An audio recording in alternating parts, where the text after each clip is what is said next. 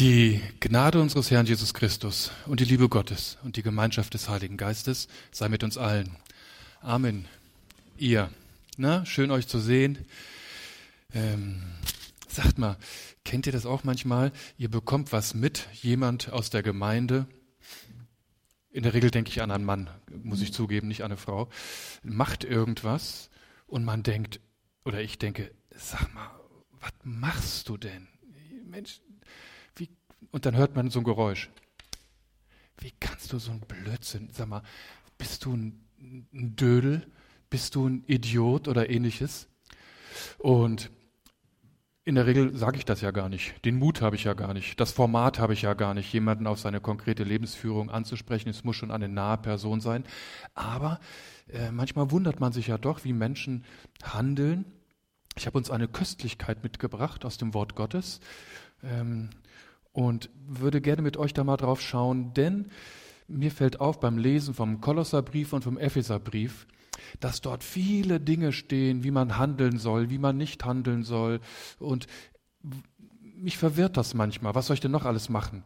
Aber ich habe den Eindruck, es gibt einen Schlüssel. Jetzt bin ich nicht so ein Mensch, der häufig, zu häufig sagen will, den Schlüssel zum Verständnis des Neuen Testamentes. Nein, aber ich glaube, es ist ein hilfreicher Gedanke, den ich äh, entdeckt habe im Wort Gottes, der da auch steht, den jeder lesen kann. Und den möchte ich gerne mit euch mal anschauen. Es geht nämlich darum, weise zu sein. Als Christen sich nicht dumm zu verhalten, sondern weise. Ich lese uns mal den Predigtext vor. Und ihr könntet dann ja mal theoretisch, das macht ja in der Regel doch keiner, aber ich sage es trotzdem so, ihr könntet ja theoretisch mal gucken, ob die Verse, die im Epheserbrief davor und dahinter stehen, vor allem davor, sich von dem Abschnitt her nicht deutlich entfalten lassen. So seht nun, sagt der Apostel Paulus, sorgfältig darauf, wie ihr euer Leben führt. Nicht als Unweise, sondern als Weise. Und kauft die Zeit aus, denn die Tage sind böse. Darum werdet nicht unverständig, sondern versteht, was der Wille des Herrn ist. Und sauft euch nicht voll Wein, woraus ein unordentliches Wesen folgt, sondern lasst euch vom Geist erfüllen. Ermuntert einander mit Psalmen und Lobgesängen und geistlichen Liedern, singt und spielt dem Herrn in euren Herzen und sagt Dank Gott dem Vater alle Zeit für alles im Namen unseres Herrn Jesus Christus. Wir, der Apostel fordert uns auf und er sagt uns, dass wir auf uns selbst sehen sollen. Das ist das Erste, was interessant ist. Denn wir schauen ja gerne auf das, was die anderen machen. Und dann fällt uns so viel Gutes ein. Der Apostel sagt aber, seht nun sorgfältig darauf, wie ihr euer Leben führt. Und das ist schon mal extrem unbequem. Da muss man sich ja Zeit für nehmen. Im Griechischen finden wir an dem Wort, an der Stelle, wo das Wort sorgfältig steht, akribos. Ak kennt ihr das? Akribisch. Wir sagen im Deutschen akribisch. Das ist sehr, sehr genau. Lukas behauptet auch, er habe akribisch nachgeforscht. In Lukas 1, da steht auch, ich habe sorgfältig erkundigt mich nach den ganzen Vorgängen. Hier finden wir, seid genau darin nicht, wie ihr andere seziert das könnt ihr relativ gut. Seht sorgfältig darauf, wie ihr euer Leben führt, nicht als Unweise, sondern als Weise. Wir sollen schauen, ob wir denn weise handeln, ob wir dumm handeln, töricht oder klug, weise. Ich glaube nicht, dass schlau damit gemeint ist. Da muss man aufpassen. Im Deutschen hat schlau häufig was zu tun mit intellektueller Leistungsfähigkeit. Leute können gut denken, dann sagen wir, die sind schlau. Aber es geht hier nicht um die Power im Kopf. Das können die einen mehr, das können die anderen weniger. Es geht auch nicht um Fremdsprachenkenntnisse. Es kommt nicht darauf an, ob du dich mit den neuesten technischen Errungenschaften auskennst.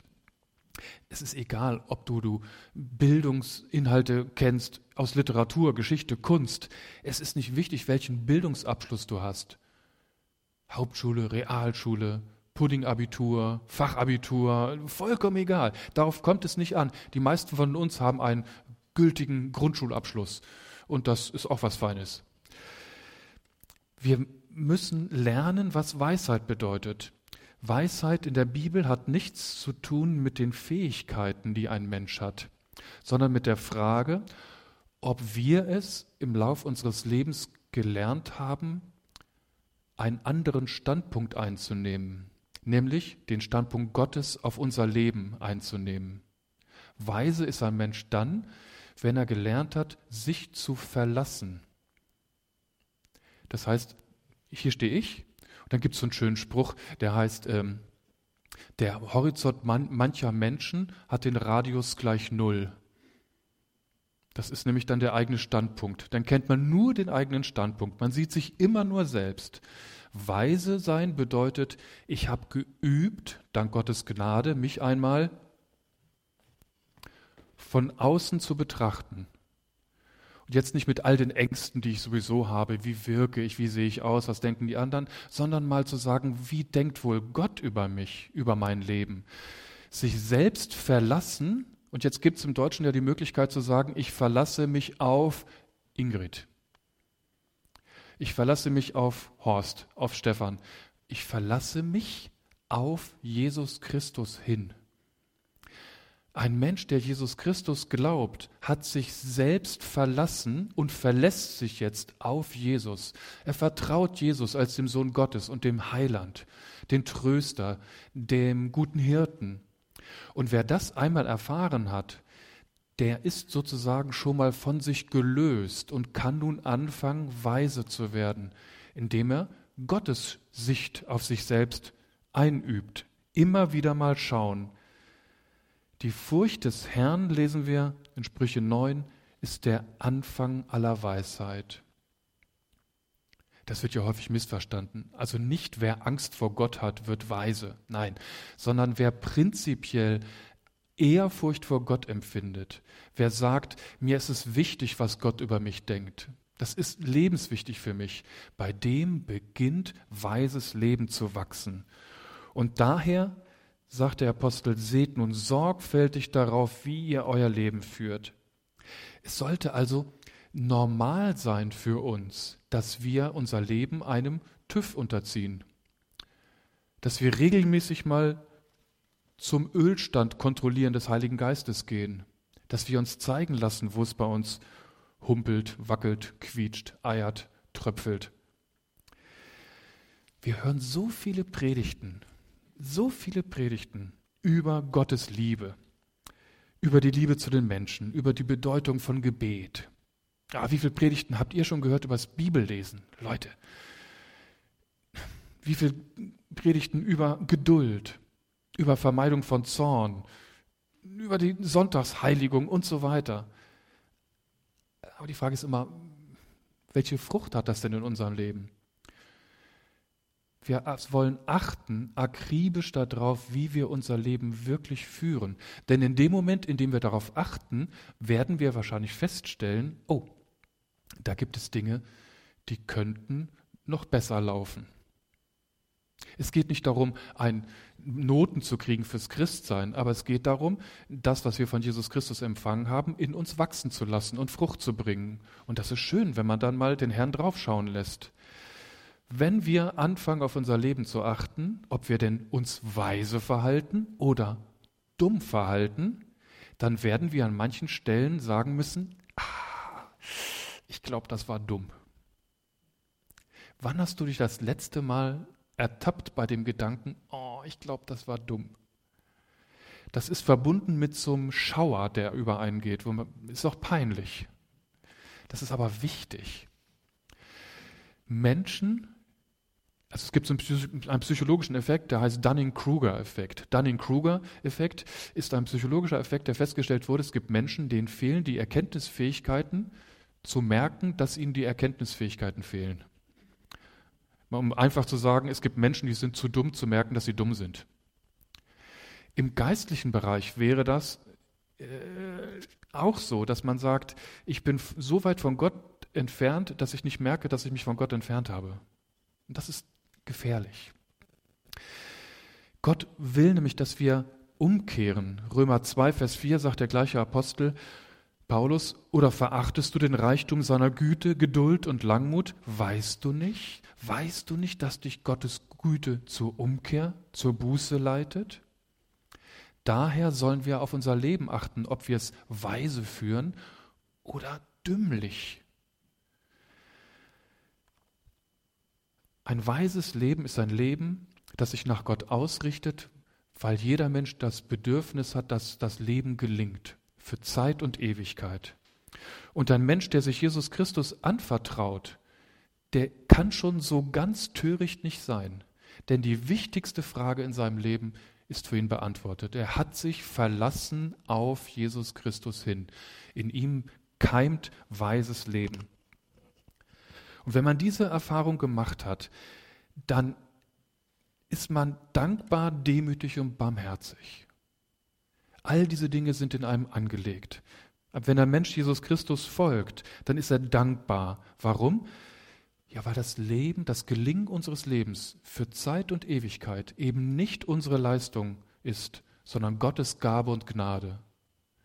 Wenn der Mensch sich Jesus Christus anvertraut, dann ist er gleichzeitig auch demütig oder er wird es, weil wir gelernt haben, unsere eigenen Möglichkeiten realistisch einzuschätzen. Wie wenig von dem, was uns Gutes passiert, haben wir denn wirklich uns selbst zu verdanken? Wir werden demütig, weil wir nicht zu viel von uns erwarten. Und wir werden barmherzig. Warum? Weil wir anderen Menschen von Herzen das Gute gönnen, das uns der Herr Jesus Christus geschenkt hat. Trost, Sinn, immer wieder Hoffnung, Mut. All das gönnen wir doch anderen Menschen auch. Und die Hoffnung auf die Ewigkeit. Daher wollen wir unser Leben weise führen und nicht dödelig.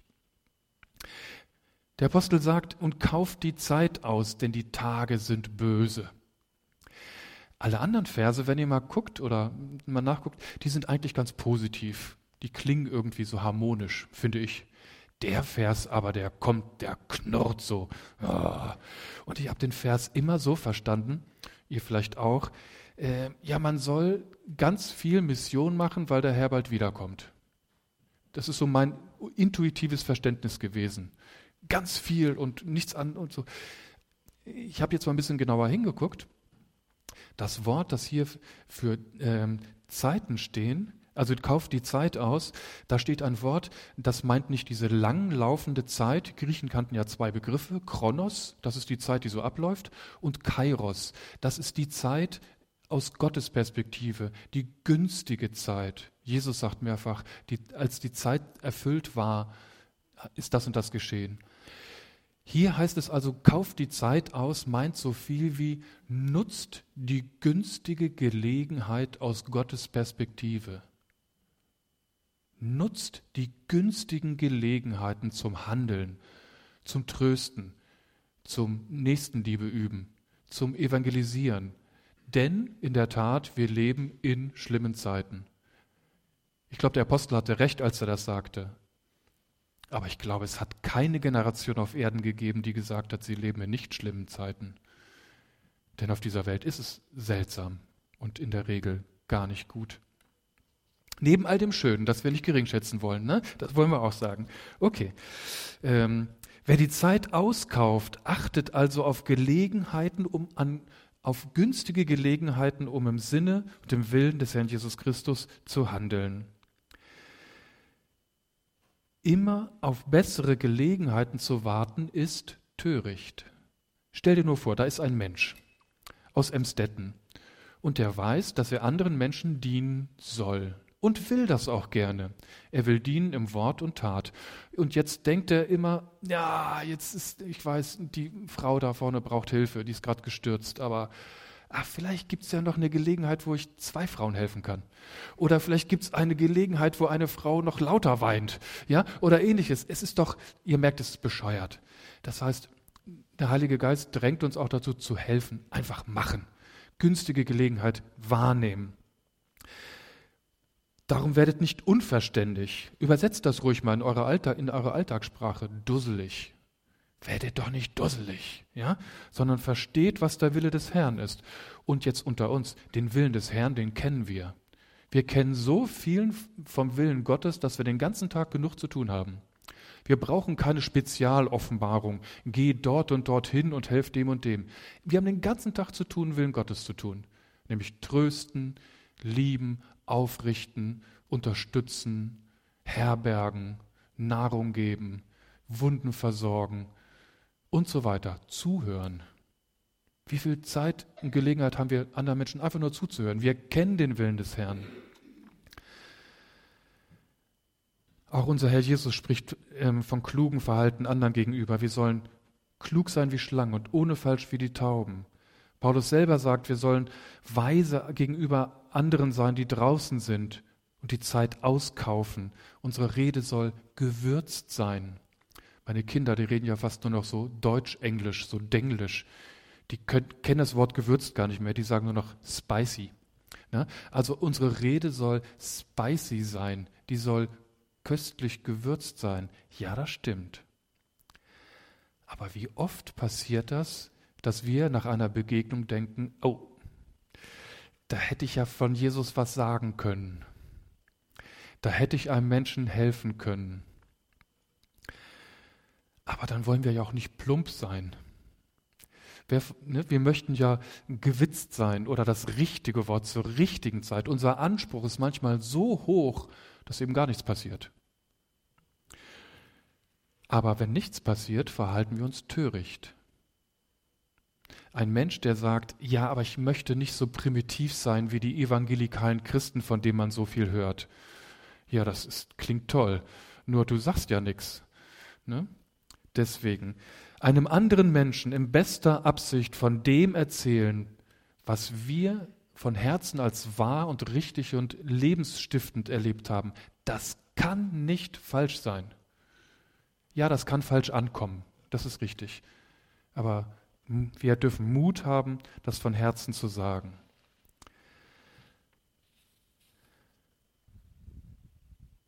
Aber wir wollen natürlich nicht nur helfen mit Worten, das wird ja manchen immer wieder vorgeworfen, sondern in der Tat, mit Wort und Tat. Apostel Johannes sagt, meine Kinder, lasst uns nicht lieben mit Worten, noch mit der Zunge, sondern mit der Tat und mit der Wahrheit. Anderen Menschen konkret zu helfen, ist immer ein Liebesdienst im Auftrag des Heiligen Geistes. Und wenn du Not bei anderen Menschen siehst, dann musst du dich nicht zum intensiven Gebet zurückziehen und erforschen.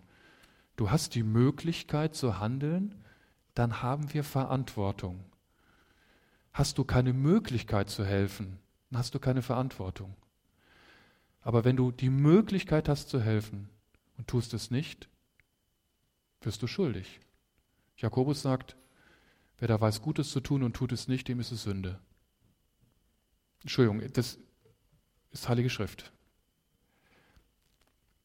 Der Samariter im Gleichnis unseres Herrn Jesus hat auch nicht lange nachgedacht nicht seinen Seelsorger angerufen, ob die Hilfe für den unter die Räuber gefallenen denn jetzt im Willen Gottes sei, sondern der hat gehandelt, zugepackt, gemacht. Und bis die Welt untergeht, hat Jesus uns in seinem Wort diese Figur des Samariters hinterlassen als ein Vorbild für praktisches Handeln im Sinne Gottes und sich nicht feiern lassen. Gibt es das nicht auch bei euch manchmal, dass man sagt, also wenn ich schon helfe, dann will ich auch dabei beobachtet werden? Ja? Oder es gibt auch, die hohe Schule ist ja, am liebsten will ich dabei erwischt werden, wie ich versuche zu verhindern, dass ich beobachtet werde, während ich was Gutes tue. War das zu kompliziert? Also ich will am liebsten dabei erwischt werden, wie ich versuche, großzügig vertusche, dass ich so und so viel Geld gespendet habe. Das ist die höchste Kunst. Aber es ist töricht. Es ist dumm. Denn wer sich feiern lässt, der hat, wie unser Herr Jesus sagt, seinen Lohn schon gehabt. Nämlich den Beifall der Menschen. Wer sich für öffentliches Gebet feiern lässt, ist unweise. Wenn für Fasten Almosen öffentlich sich beglückwünschen lassen, das ist töricht. Der hat schon seinen Lohn gehabt. Töricht ist auch, und das gehört jetzt meiner Auffassung nach in diesen Kontext, das gehört alles zusammen, sich volllaufen lassen. Jetzt wird es leider ganz konkret. Sauft euch nicht voll Wein, woraus ein unordentliches Wesen folgt, sondern lasst euch vom Geist erfüllen. Das ist ein Ausdruck von mangelnder Lebensweisheit, wenn Menschen sich betrinken, wenn sie so viel Alkohol trinken, dass sie einen Rausch haben. Das ist unweise aus biblischer Sicht. Punkt. Jetzt gibt es Menschen in der Pubertät. Ja, ne? so junge Menschen, die sind, ich will nicht sagen, dass jeder Pubertierende sich betrinken muss. Aber wenn ich da Verständnis habe, dann sage ich, okay, ne? die, sind, die müssen auch mal gucken, wie groß sie sind. Und die müssen gucken, wie weit sie springen können. Und die müssen, ja, die wissen ja nicht, was Alkohol ist. Ne? Ein bisschen mal und zu viel und so. Ja, aber ich begegne manchmal Menschen, die sind schon 30. Die sind schon 50 und verhalten sich wie 16-Jährige. Jedes Wochenende dann, das ist doch, das ist doch wohl, also ich finde es lächerlich an der Stelle und ich glaube auch, das ist ein unordentliches Wesen. Und das ist unweises Verhalten. Das ist unweise. Wir finden in der Bibel ja keine einzige Stelle, in der Alkoholgenuss verboten wird. Alkohol ist nicht verboten. Der Weinberg ist im Alten Testament Symbol für Israel. Der Weinbergbesitzer ist häufig von Jesus gewählt worden als Symbol für Gott oder für ihn. Im Abendmahl erinnern wir uns mit dem Genuss von alkoholisch vergorenem Traubensaft, also in der Regel ja nur noch Traubensaft, ähm, an das Blut unseres Herrn Jesus Christus und dann seinen Tod. Nicht Alkohol ist Genuss ist das Problem, sondern das unweise Verlassen des gesunden Maßes. Da ist das Problem. So lesen wir auch bei den Sprüchen. Der Wein macht Spötter und starkes Getränk, das heißt also hochprozentiges, macht wild. Wer davon taumelt, wird niemals weise. Wer davon taumelt, wer berauscht ist, wird niemals weise. Im Vollrausch ist der Mensch nicht mehr bei sich. Ich will es jetzt nicht geistlich überhöhen, aber in der Antike hatten einige Kulturen den Eindruck, wenn jemand richtig betrunken ist, dann kommt ein anderer Geist über ihn. Das will ich jetzt nicht so verstanden wissen, ne, dass da gleich dämonische Besetzung. Nein, das meine ich nicht. Aber es gibt Dinge in, unserem, in unserer Psyche, die sind mit gutem Grund am Boden unserer Psyche. Wenn du jetzt mit Rauschmitteln diese Sache aufwühlst, kommen komische Sachen raus, die aus gutem zivilisatorischen und, und kultivierten Gründen verborgen sind. Manche Menschen werden sehr lustig, nicht wenige werden aggressiv. Wenn die getrunken haben, wollen die sich boxen. Auch noch mit 50. Das ist dumm. Das ist töricht, dödelig, unweise, kindlich, pubertier, pubertierend. Im Studium hatte ich, muss ich euch bekennen, ich war ja, bin spät zum Glauben, also mit 22 habe ich mich bekehrt und dann haben wir Alkohol getrunken und im Studium und plötzlich hatte ich ganz tolle Gespräche über Jesus, weil die Bierchen, Jens, Jens, Jens, Jens, Jens, die haben mich ganz locker gemacht. Ich konnte von allem erzählen. Das Blöde war nur, man hat mich nicht mehr verstanden. Ich habe irgendein Zeug geredet und es war, ja, bis ich irgendwann dachte, oh, da waren schlaue Leute, mit denen ich da geredet habe. Und ich dachte, ich glaube, ich weiß, was ich denen sagen kann, aber ich, ich so nicht. Irgendwann hatte ich den Eindruck, okay, ich habe meine, meine Limit gefunden. Ich wusste, nach zwei Bieren bin ich ich persönlich für ein Gespräch, ein hilfreiches Gespräch bin ich nicht mehr, nicht mehr gebrauchbar. Ich bin unnütz meinem Herrn. Jetzt trinke ich gar keinen Alkohol mehr, das hat aber ganz andere Gründe. Hier hinten wird es schon so hell. Ich vermute, ihr seht schon die Folie von der Bundeszentrale für gesundheitliche Aufklärung. Habe ich es doch geahnt. Ähm, ich mache schneller. Ähm, das heißt also, es, es, gibt im Moment eine ähm, Kampagne, die heißt ähm, Bewusst genießen, im Limit bleiben. Das könnte in der Bibel stehen. Bewusst genießen. Gott hat nichts gegen Alkohol. Es ist Schöpfung. Dann hätte er alkoholische Gärung verbieten dürfen in der Schöpfung. Aber im Limit bleiben. Kenn deine Grenzen. Und jetzt wird es vielleicht noch unheimlicher. Es gibt einige unter euch, die sagen, ich trinke gar nicht zu viel. Ja, aber ich, glaube, man kann das Wort des Apostels anwenden auch auf andere Dinge, die, die geschaffen sind. Du kannst dich auch mit anderen Dingen volllaufen lassen, nämlich mit Sport, mit Gymnastik, mit deinem Beruf. Immer nur Beruf, Beruf, Beruf. Es gibt Menschen mit Politik. Du kannst dich volllaufen lassen mit militärischen Nachrichten äh, aus der Ukraine-Krise. Du kannst dich volllaufen lassen mit Ehrgeiz. Du kannst dich mit so schönen Sachen volllaufen lassen wie mit den Fotos von deinen Enkelkindern. Ne, Enkel, Enkel, Enkel, Enkel, Enkel. Ne, das ist unweise, wenn es ein Maß überschreitet. Die schönsten Dinge können wenn wir sie aus des Schöpfers Hand nehmen, zum Suchtmittel werden. Sexualität, Sport, Beruf, Politik. Der Apostel sagt, lasst euch nicht volllaufen, das ist unweise, so gelingt euer Leben nicht, sondern lasst euch erfüllen mit dem Heiligen Geist. Und das hatte ich, glaube ich, hier schon mal erwähnt. Ich finde das so hilfreich zu sagen, wir haben alle, wir sind alle nicht ganz dicht. Wir sind alle nicht ganz dicht. Wir haben ein Leck. Wir verlieren Heiligen Geist täglich. Der tropft oder strömt heraus. Deswegen sagt der Apostel, lasst euch erfüllen vom Heiligen Geist. Immer wieder müssen wir uns erfüllen lassen vom Heiligen Geist. Er, erfüllen lassen. Wir tanken nicht aktiv, sondern Gott füllt uns. Und ich glaube, ehrlich gesagt, dass es kein Zufall ist, dass der nächste Vers mit Singen zu tun hat. Ermuntert einander mit Psalmen und Lobgesängen und geistlichen Liedern, singt und spielt dem Herrn in eurem Herzen. Wir sollen singen miteinander. Im gemeinsam gesungenen Liedern. Wir singen ja nicht Dödeli Dödeli. Okay, hier war Lai Lai Lai Lai Lai vorhin in dem Lied, ne? Aber in der Regel singen wir ja nicht irgendwie Blödsinn, sondern die Lieder sind von Brüdern und Schwestern gedichtet worden, die sind gesichtet worden. Man hat gesagt, oh, das ist aber Unsinn, das, das singen wir nicht. Also das geht ja hier durch einen geistlichen Selektionsprozess. Und die Dinge, die wir dort hier singen, sind gute biblische Aussagen. Und wenn du etwas singst, dann musst du das lesen. Dann beginnt dein Gehirn zu arbeiten. Du musst es verstehen. Dann schickst du Befehle an deinen Mund, Stimmbänder. Dann muss das moduliert werden. Dann wird es transportiert. Und dann passieren, passieren zwei Sachen. Dein Bruder neben dir oder Schwester neben dir hört das. Das ist eine gesungene Predigt. Du hast plötzlich eine Predigerin neben dir sitzen und die predigt dich von der Seite an, wenn sie gut singt und laut. Auch wenn sie leise und schief singt, das ist vollkommen egal. Mein, ich habe mal meinem Bruder gesagt, wir waren ja frisch zum Glauben gekommen und dann hatte ich ihm mal gesagt, oh, du singst aber schief. Hat er gesagt, du Arsch, ich singe ja auch nicht für dich. ne? Irgendwann muss ich, irgendwann muss ich immer beichten, dass ich das schon mehrfach erzählt habe. Also, ne, ähm, es kommt nicht darauf an, wie schön wir singen, sondern es kommt darauf an, dass wir von Herzen singen. Es sind Predigten. Und jetzt kommt das Irre. In dem Moment, in dem du singst, wer hört dich denn am lautesten? Du selbst. Über den K Körperschall. Du selbst hörst dich am lautesten.